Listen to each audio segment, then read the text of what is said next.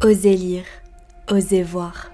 C'est le podcast qui va te faire découvrir d'une manière simple, humble et décomplexée les grands classiques de la littérature et du cinéma. C'est aussi le podcast qui va, tout simplement, te tendre la main pour t'aider à retrouver le plaisir et les incroyables vertus de la lecture et du cinéma dans un monde où on ne prend plus le temps de prendre le temps.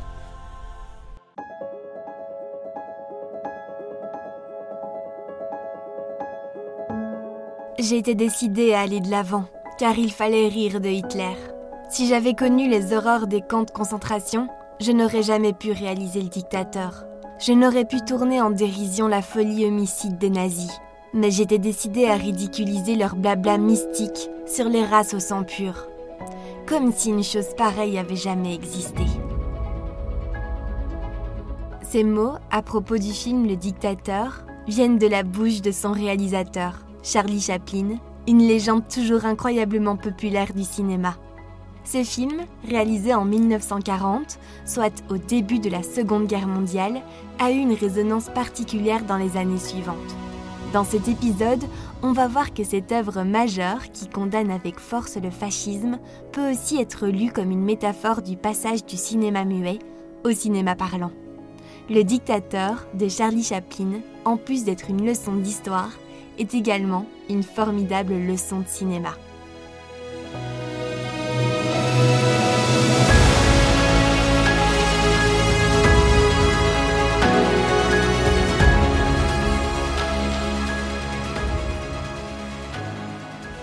Les années 30 en Europe sont marquées par la montée du nationalisme et de très grosses tensions politiques, ce qui interpelle visiblement Charlie Chaplin et qu'il pousse à vouloir en parler dans ses films.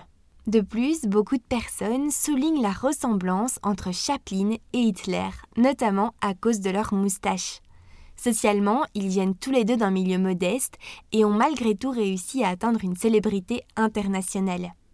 De plus, coïncidence étrange, les deux hommes sont nés à quatre jours d'intervalle. Cette ressemblance est à l'origine du film Le Dictateur. La rédaction du scénario prendra énormément de temps. Chaplin y consacrera deux années. Le tournage commencera en 1939 et le film sortira en octobre 1940. Le film est extrêmement attendu, notamment grâce à son actualité, et il remporte un succès considérable, même si le final du film, dont nous parlerons plus tard, sera l'objet de grandes controverses.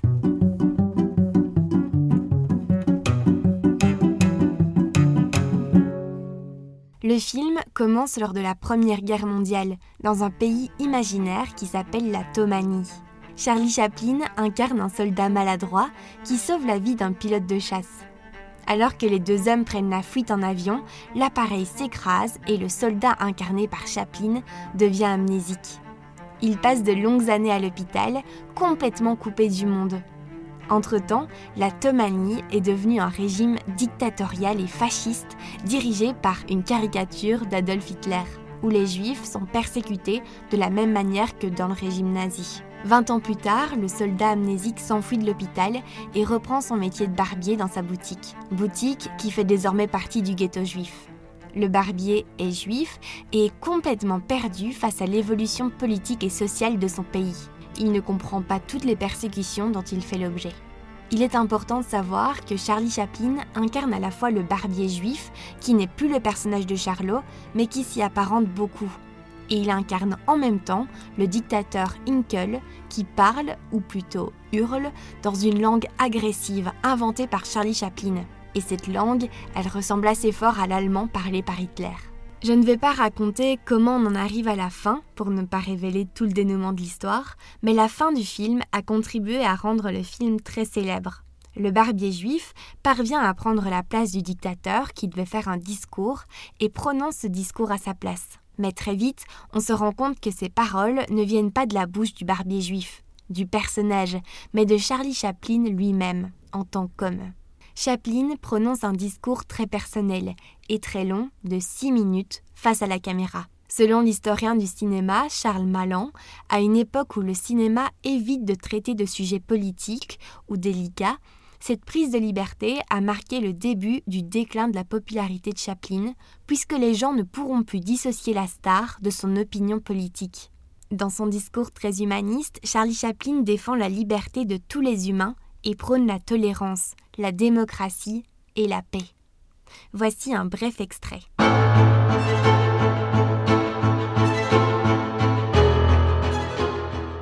Nous pourrions tous avoir une belle vie libre, mais nous avons perdu le chemin.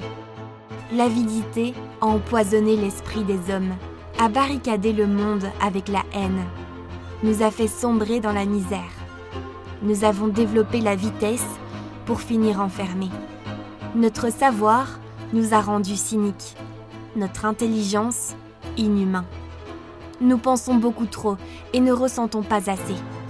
Étant trop mécanisés, nous manquons d'humanité. Étant trop cultivés, nous manquons de tendresse et de gentillesse.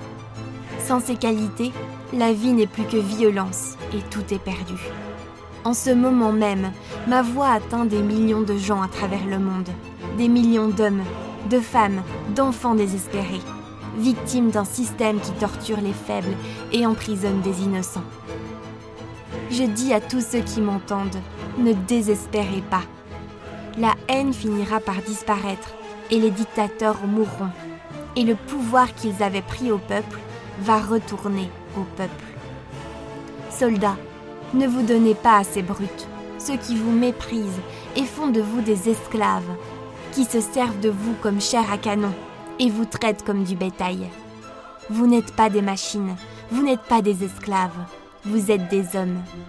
Soldats, ne vous battez pas pour l'esclavage, mais pour la liberté.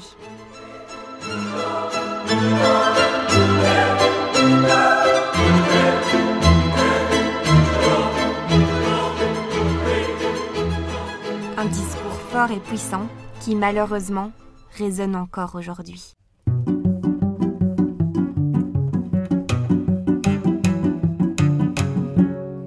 En incarnant deux personnages totalement opposés, Chaplin en profite pour concilier le parlant et le muet de façon assez fine.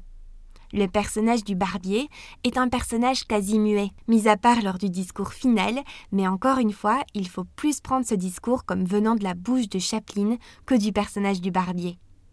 Le barbier s'exprime avec des monosyllabes timides et il reste un personnage burlesque qui enchaîne les gags sans que le son ne soit nécessaire à leur compréhension.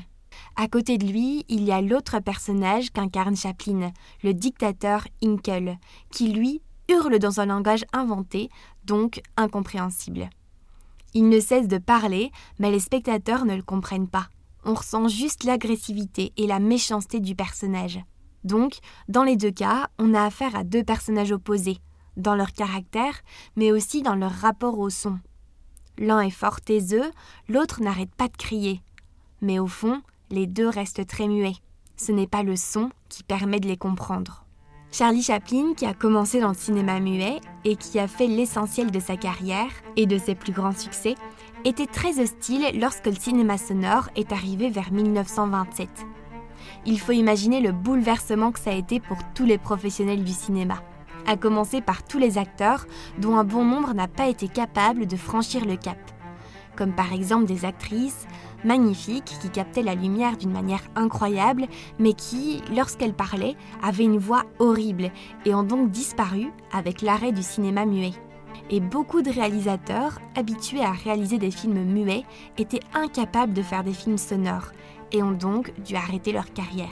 C'est encore plus compliqué pour Chaplin, qui faisait des films burlesques extrêmement gestuels basés sur le mime et le corps et où la parole n'avait pas du tout sa place.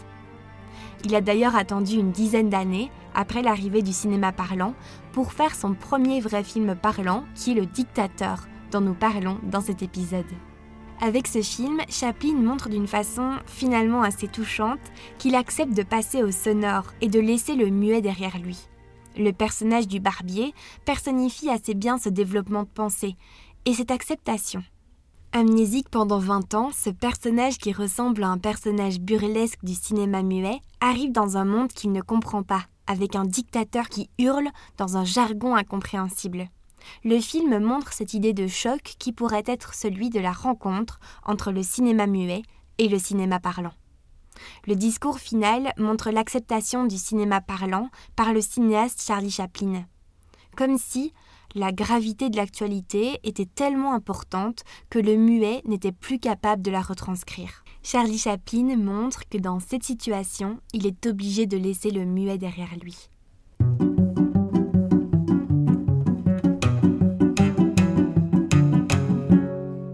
Charlie Chaplin naît en 1889 en Angleterre. Ses parents sont des artistes du music hall et le petit Charlie connaît malheureusement la misère et la faim.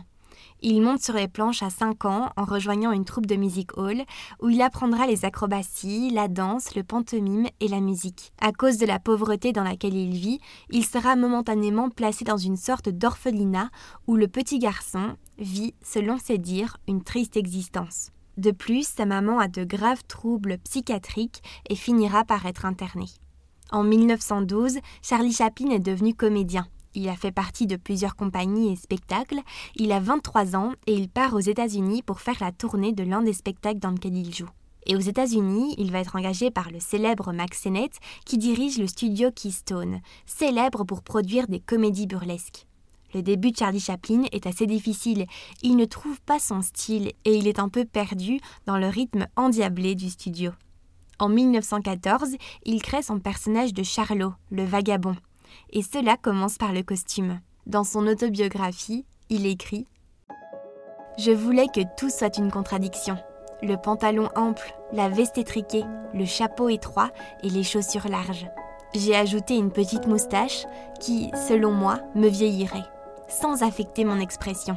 Je n'avais aucune idée du personnage, mais dès que j'étais habillée, les vêtements et le maquillage me faisaient sentir qui il était. J'ai commencé à le connaître, et quand je suis entrée sur le plateau, il était entièrement né.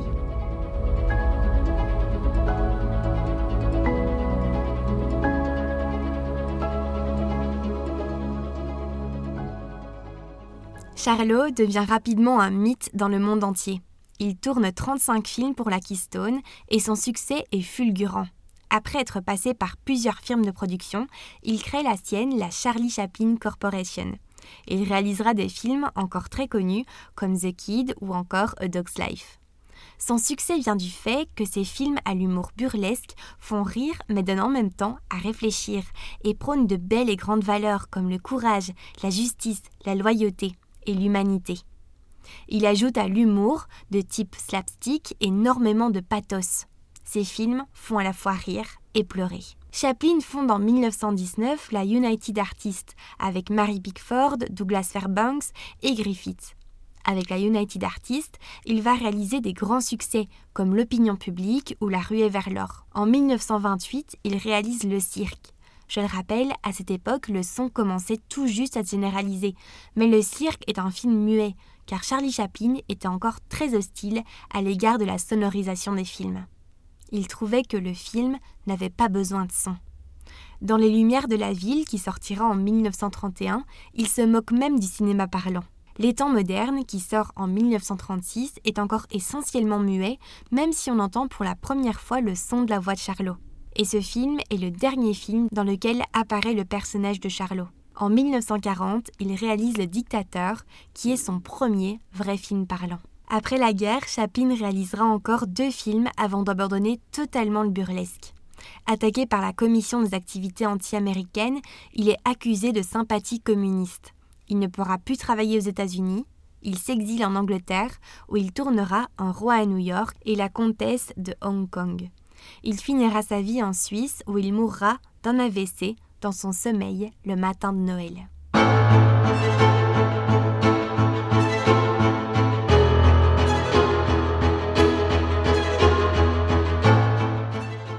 En 1998, le critique Andrew Serris écrivit que Charlie Chaplin était sans doute le plus grand artiste que le cinéma ait créé, certainement son interprète le plus extraordinaire, et probablement encore son icône la plus universelle. Son film, Le Dictateur, réalisé juste avant le début de la Seconde Guerre mondiale, anticipe la possibilité d'une nouvelle guerre en Europe, en même temps qu'il présente le nazisme comme un danger mortel pour la démocratie, et même pour l'humanité tout entière.